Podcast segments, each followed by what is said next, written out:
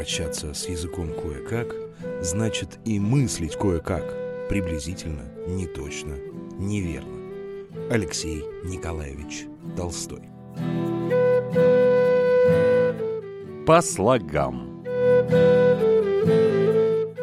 Добрый день, мои уважаемые слушатели. У микрофона Никита Некрасов и по слогам. Сегодняшний выпуск будет несколько короче привычного, но компенсирую я этот момент тем, что выражение, о котором сегодня пойдет речь, очень интересное. Оно прошло путь от строгого, в кавычках, употребления до практически юмористического в наши дни.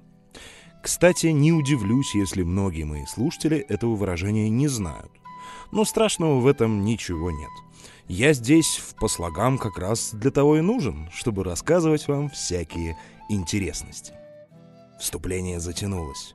Герой моего нынешнего выпуска — выражение «ничтоже сумняшися». Словарь. «Ничтоже сумняся» или «ничтоже сумняшися» совершенно не имеет значения, произносите вы это выражение так или иначе. Слово «ничтоже» с церковнославянского означает «ничуть, нисколько».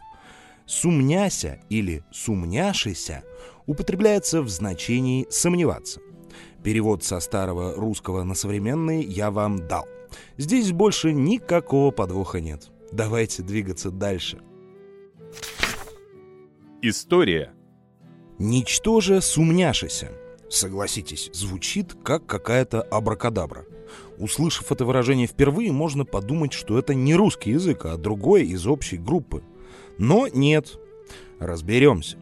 Кандидат филологических наук Мария Знобищева высказывает такую точку зрения, и, если глобально, она, точка зрения, а не Мария, единственно правильная.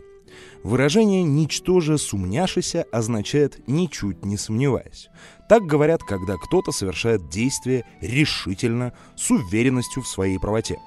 В этом случае человеку и в голову не приходит поразмыслить над следующим шагом. Так истово он устремлен к своей цели.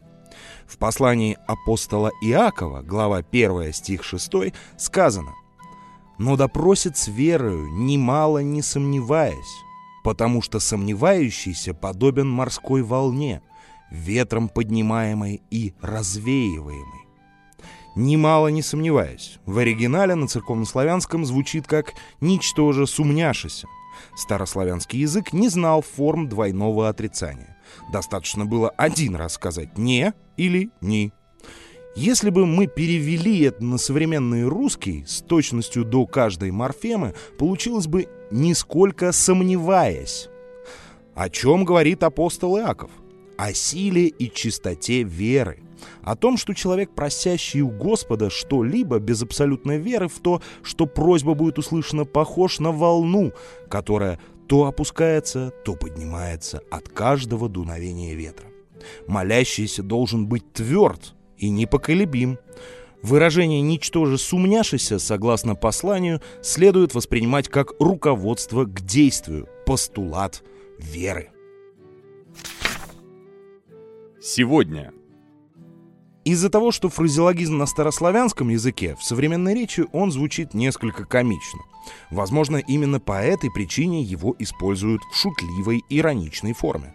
Фразеологизм встречается в СМИ и различной литературе. В разговорной речи его используют не часто, как я сказал в самом начале выпуска. Данный фразеологизм мы можем встретить в обиходе у писателей-классиков, в их произведениях, а также в современной билетристике. Например, Антон Павлович Чехов применяет его в своем письме от 1894 года. Он пишет «Во время качки обедаю ничтоже сумняся». Писатель Николай Семенович Лесков в своем рассказе 1867 года «Котин доилец» и «Платонида» тоже использовал это устойчивое выражение.